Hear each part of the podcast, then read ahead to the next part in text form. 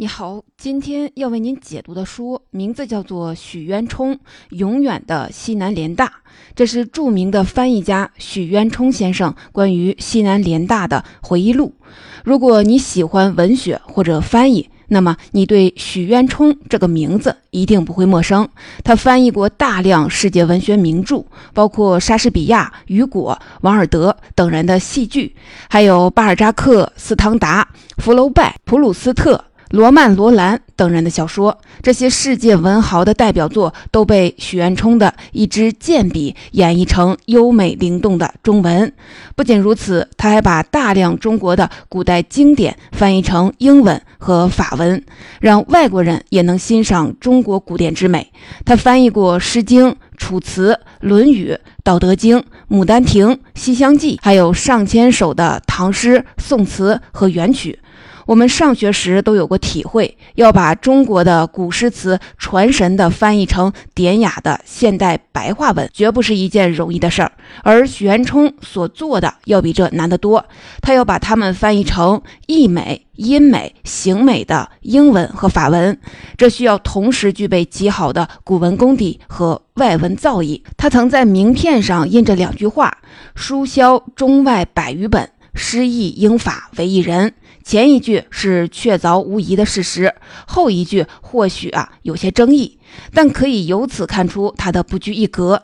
这种看似张扬的性格也曾惹来非议，他被批评为自负和狂妄，但他说自己是狂而不妄，还说自豪使人进步，自卑使人退步。而真正熟悉他的人，比如他的老师钱钟书，他的同学杨振宁，都给予他极高的评价。因为在翻译领域的杰出贡献，他在2014年被国际翻译家联盟授予北极光杰出文学翻译奖，这是国际翻译界的最高荣誉。他是首位获此殊荣的亚洲翻译家。许渊冲先生出生于1921年，已经活到了百岁人生。他在总结自己翻译成就时，将之归功于年轻时在西南联大打下的基础。西南联大的全称是国立西南联合大学，是抗战时期由清华、北大和南开三所大学合并而成，位于云南昆明。他存世不到九年时间，却为中国培养了文学、科技、政治、教育等领域的众多大师，包括两位诺贝尔奖得主、一百七十四位两院院士、八位两弹一星元勋，还有一大批出色的作家、翻译家和教育家。许渊冲十七岁考入西南联大外文系，在那里攻读本科和研究生。他在昆明前后八年，比较完整地见证了西南联大的所有辉煌和苦难。在这本回忆录里，他回顾了求学时的心路历程和生活细节，也对联大教授和学生的风采做了生动的刻画。当然，作为一位痴迷于翻译数十载的译者，他在字里行间总是绕不开心心念念的文学翻译。如果你问我为什么要读这样一本书，我会给出你两个理由：一是认识一个丰富且有趣的灵魂，认识一位世界级的翻译家，从他身上学习一种极致追求美和理想的宝贵品质；二是明白教育的真谛是什么。西南联大在极端艰苦的环境中创造了世界教育史上的奇迹，这奇迹背后的许多奥秘都藏在这本回忆录的细节里，值得我们去一探究竟。在许先生九十九岁时，我曾到他家里拜访。这样一位著作等身、蜚声国际的学者，居住在北大的一套老旧狭小的教工宿舍里。一间不大的书房堆满了各种中文和外文书籍。显然，物质上的享乐并不是他的追求。他沉浸在文学翻译的世界里，隔着时空与那些伟大的文学人物对话。与许先生聊天，你会不自觉地被他充沛的精力和炙热的情感所感染。他曾说，如果能活到一百岁，就要把莎士比亚的作品全部翻译完。但他后来发现完成不了，而且莎翁的作品里也有不够高明的地方。他说：“我也一样，我也有翻译不好的地方，不是都好。”你看，他看似狂卷，其实一片赤诚。本期音频我会分成三个部分来为您解读这本书。首先来谈谈西南联大的学校治理和学生面貌，然后谈一谈西南联大的教授风采，最后再谈一谈西南联大对许渊冲翻译理念的影响。第一部分，一九三八年四月。因为抗战爆发、国土沦陷而临时组成的联合大学，辗转大半个中国，最后落脚于西南边陲。在连天的烽火之中，这里弦歌不辍，不仅为国家保留了最好的一批读书种子，更是为战后重建积蓄了一股至关重要的力量。当时的物质条件极为艰苦，校舍都是临时建的土坯房，教室的屋顶是用羊铁皮盖的。昆明多雨，一到雨天，屋顶就开始奏乐。下大雨的时候，雨声常常盖过老师讲课的声音。学生宿舍是用稻草盖的茅屋，雨天漏雨，晴天漏光。四十个人挤一间宿舍，学生常被臭虫袭扰。学校的教学设备、实验设备和图书资料都十分的匮乏。不仅如此，还经常有日本人的飞机跑来轰炸。但就是在这样极端恶劣的环境下，西南联大创造了教育史上的奇迹。在书里，许渊冲细数了他的联大同学中分布在各个领域的佼佼者。这些名字不一定是那些最响亮，但他们最后成为撑起一个时代的中坚力量，在很多领域发挥过关键作用。许渊冲总结说：“西联。”西南联大之所以能成为世界一流的大学，一是因为有一批学贯中西的大师，二是因为培养了一批有创造力的学生，三是因为学术自由、领导民主、员工精干。我们先来说说后面的两点，看看西南联大的学生面貌和校园治理到底如何。西南联大存世八年零十一个月，共招收了大约八千名学生。能考进联大的，都是各省最好的一批读书种子。但最后从联大顺利毕业的，只有大约四千人。除了那些因各种原因中途退学或者参军的，还有一些人是因为成绩不合格，没能拿到学位，足以见学校对学业要求之严格。许渊冲曾在大四的时候应征入伍，参加了飞虎队机要秘书室的翻译工作。后来校长梅贻琦跟他说，服役期满之后要回学校学习一年才能毕业。西南联大讲究民主，主张学术独立、自由教育，崇尚教育治校，曾打出口号“内树学术自由之规模，外来民主堡垒”之称号，为世人所称道。但是学校在入学和毕业这样的大事儿上可谓严进严出，绝不含糊。西南联大地处昆明，学校的事务常常需要当地的政府帮忙协调和支持。云南省政府主席龙云为联大提供过很多帮助，还保护过联大参与政治活动的学生。但龙云的女儿报考联大附中差了些分数，想请梅贻琦通融一下，破格录取，却被梅校长婉言拒绝。后来，梅贻琦自己的小女儿考清华也差了几分，他一视同仁，没有为女儿开后门。许元冲还讲到了一个不为人知的细节：学校不允许私人汽车开进校园，谁也没有特权。号称云南王的龙云充分尊重学校的规定，他的汽车每次都是停在校门口。龙云的府邸名为龙公馆。在联大离开昆明前，龙公馆邀请联大的数百名的校友聚会，算是尽地主之谊。许渊冲当时已经是联大人所创办的天祥中学的老师，因为学校缺少资金，他们就在聚会上向校友募捐。龙云的媳妇也慷慨解囊，算是酬谢联大校友对云南教育事业的贡献。地方政府的支持和学校张弛有度的管理，为联大的良好运行提供了基本保障。联大的学生也不负众望。他们在自由开放的氛围中迅速的成长。从许渊冲的回忆录以及他新近出版的《西南联大求学日记》中可以看出，联大学生的精神面貌有几个特点。首先，当然是无比的勤奋好学。许渊冲在日记中记录了每天的读书和思考的情况。这些日记用中。英法俄四种语言记录，他读的书也是涵盖了这四种语言的作品。他的阅读量可谓是惊人。我大致数了一下他在大一读过的书，其中中文书有三十二本，外国作品有六十多本。这些外国的作品来自十二个国家，主要是俄国和法国。除了完成他所在外文系的课业外，他还参加了茅盾、沈从文、冯友兰、曹郁、朱自清等人的演讲或座谈会。在书里，你能看到同学之间的竞争激烈，学生会非常关注分数的高低。比如，他会为自己只学了一年俄语却考了满分而骄傲，因为这个分数比学过几年俄语的同学还要高。他也会为某一科只打了六十九分而丧气，暗下决心要迎头赶上。学校图书馆的图书和座位都是稀缺资源，学生每天都要去提前的抢书和抢座位，抢不到座位的就只能跑到校外的茶馆里看书，泡一壶茶，在茶馆里坐上一天。所以，校外茶馆的生意特别火爆，许多人的学问和对现实世界的体悟都是在茶馆里泡出来的。联大中文系毕业的作家汪曾祺。能把昆明的市井生活写得栩栩如生，就得益于当年泡茶馆的经历。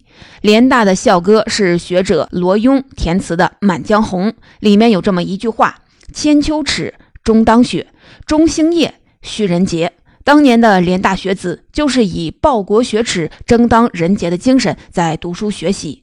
在另一首歌里，他们唱到：“莫忘记失掉的家乡，莫辜负伟大的时代，莫耽误宝贵的晨光。要创造伟大的时代，要恢复失掉的家乡。家园沦陷，国难当头，他们明白重任在肩，时不我待。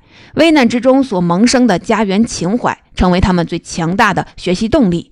这种强烈的家国情怀，正是联大学子身上的第二个特点。在联大的学生中，有左、中、右各种政治立场的人，他们会关注时局的变化，参与时事讨论；还有的人加入了一些爱国的社会组织，并在学校开展活动。当然，也有的人性情淡薄，不热衷于谈论政治或者建功立业。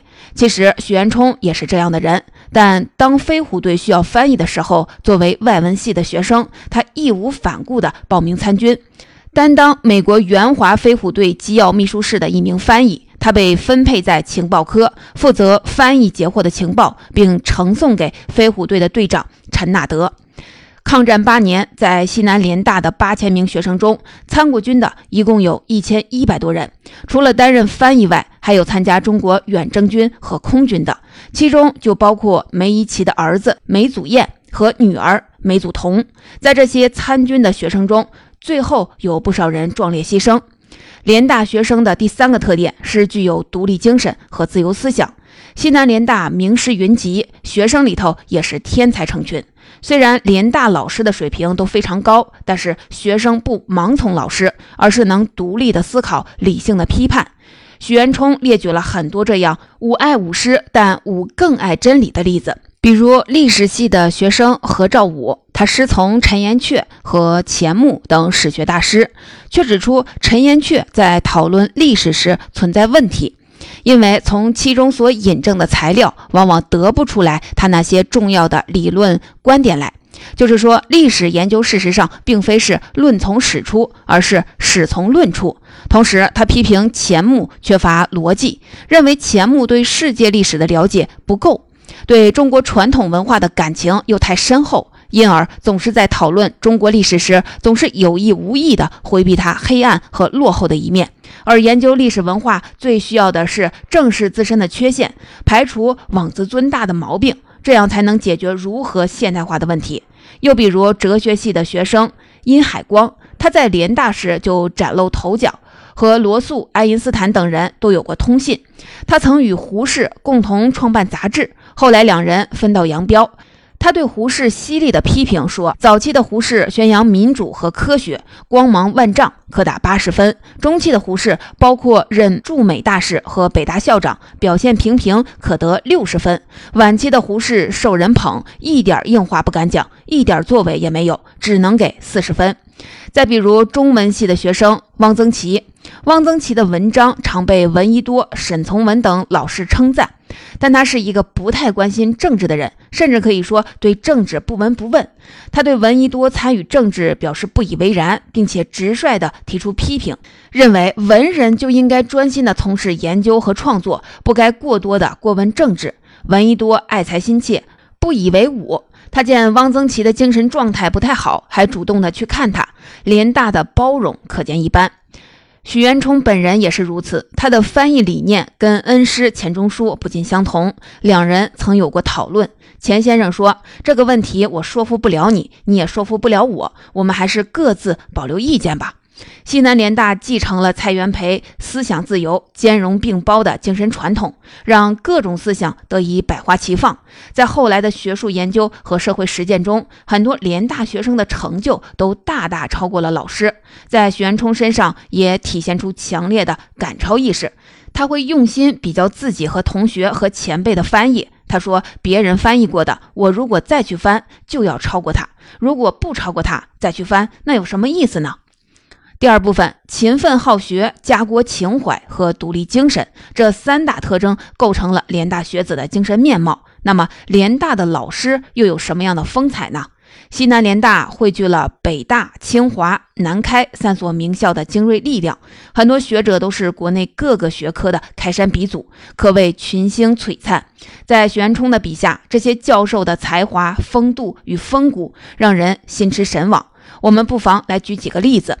我们先来说一说闻一多。你可能听说过闻一多的不少事迹，比如抗战时期蓄须明志，发表反独裁的演讲，被国民党特务暗杀。你也可能读过他的诗歌，比如《红烛》《死水》《妻子之歌》。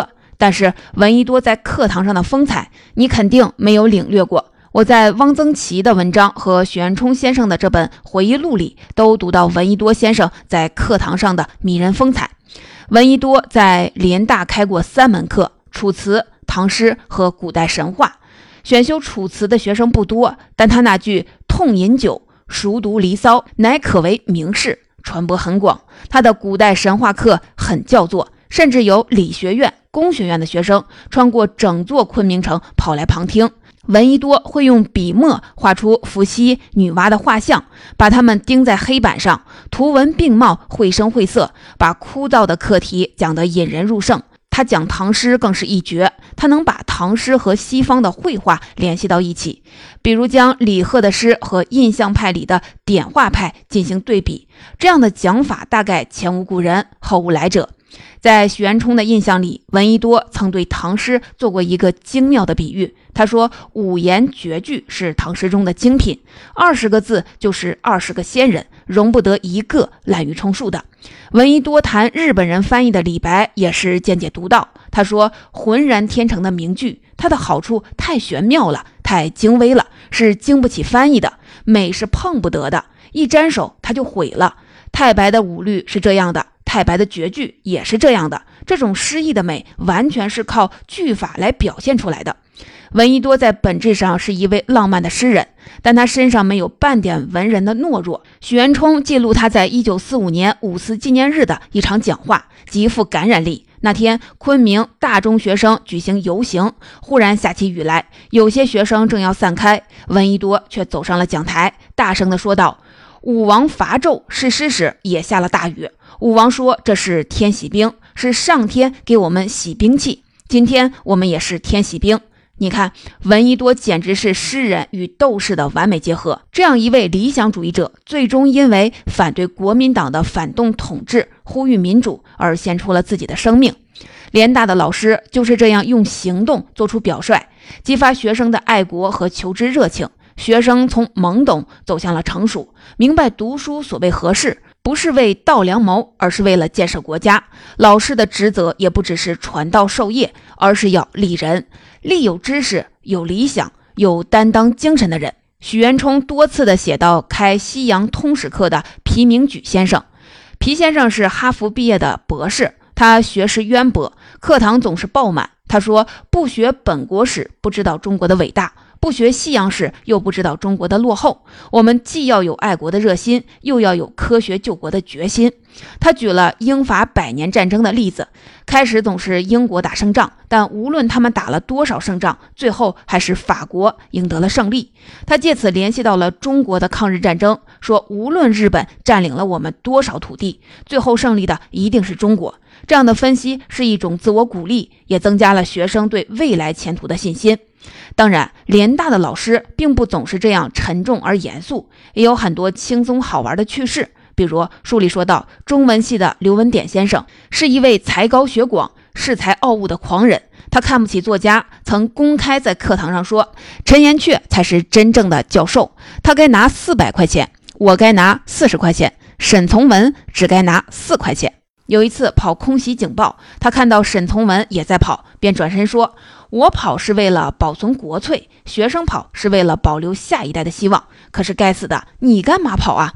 他不但轻视文人，当他做安徽大学校长的时候，甚至顶撞蒋介石说：“你是总司令，就应该带好你的兵。我是大学校长，学校的事儿由我来管。”结果，蒋介石关了他好几天。梅贻琦校长以寡言君子著称，平时不爱多说话，但书里也记录了他一个幽默时刻。那是一九四九年，当时许渊冲已经留学巴黎，梅校长到巴黎出席联合国教科文组织的会议，联大的巴黎校友陪他游览。晚餐的时候，梅校长慢吞吞地讲了一个笑话，说有些人谈到怕老婆的话题，有一个人说怕老婆的坐到右边去，不怕的留在左边。结果大家都往右坐，只有一个人不动。大家问他怎么不怕老婆呢？他回答说：“老婆叫我不要到人多的地方去。”你看，这样生动的记录，让我们见识到这位著名的教育家鲜为人知的另一面。第三部分。说完了西南联大的学校治理和师生风采，我们回到翻译家许渊冲先生本人，来谈谈西南联大对他翻译理念的影响。你可能会说，我又不做翻译，为什么要了解他的翻译理念？这么专业的问题呢？这其实是对翻译的一种片面理解。翻译的本质是沟通，是把两种不同的语言进行统一，从而达到沟通交流的目的。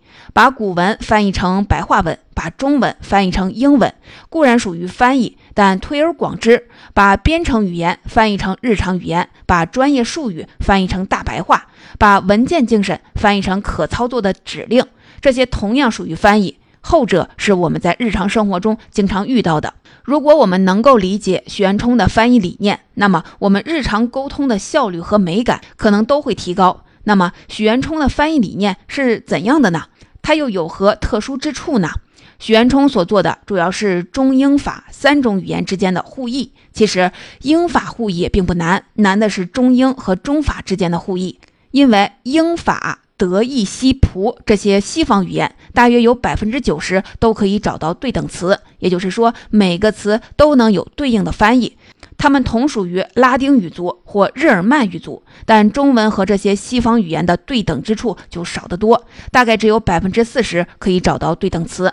那也就意味着，在中西互译的时候，不可能像西方互译时那样采用对等原则，必须用到很多的意译。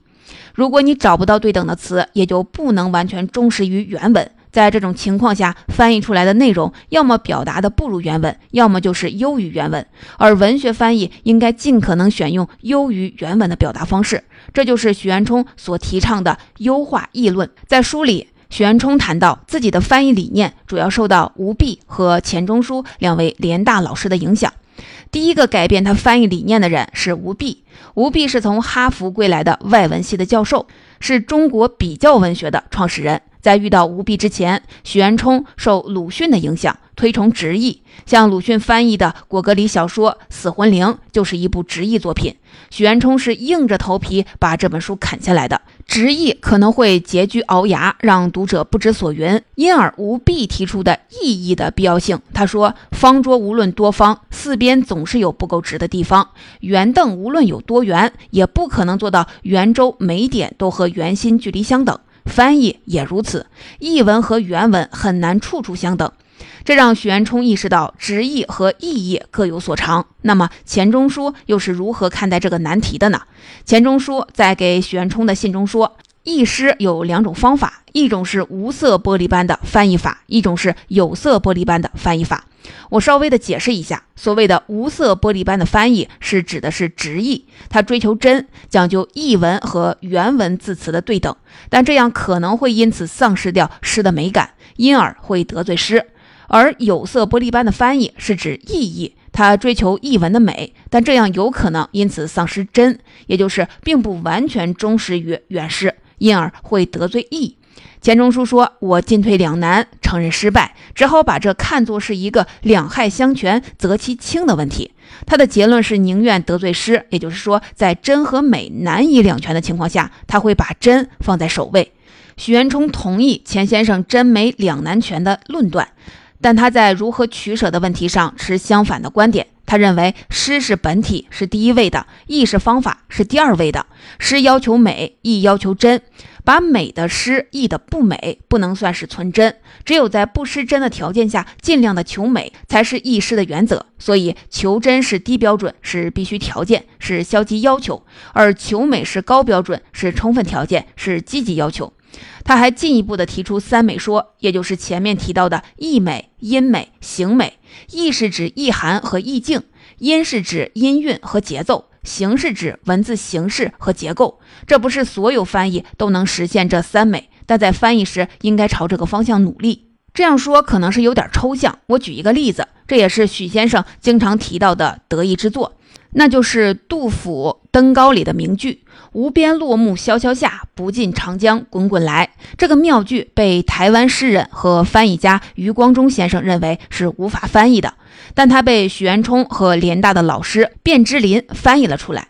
仔细对比，你就会发现这两句翻译不仅意境优美、句式对仗，而且还押韵，朗朗上口，真正做到了意美、音美和形美。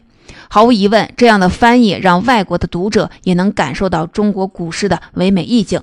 而许渊冲的所有翻译，无论中外，都是这样字斟句酌地推敲出来的。总结：这样精致雅典的翻译，既需要依靠扎实的语言功底，也需要从天而降的灵感。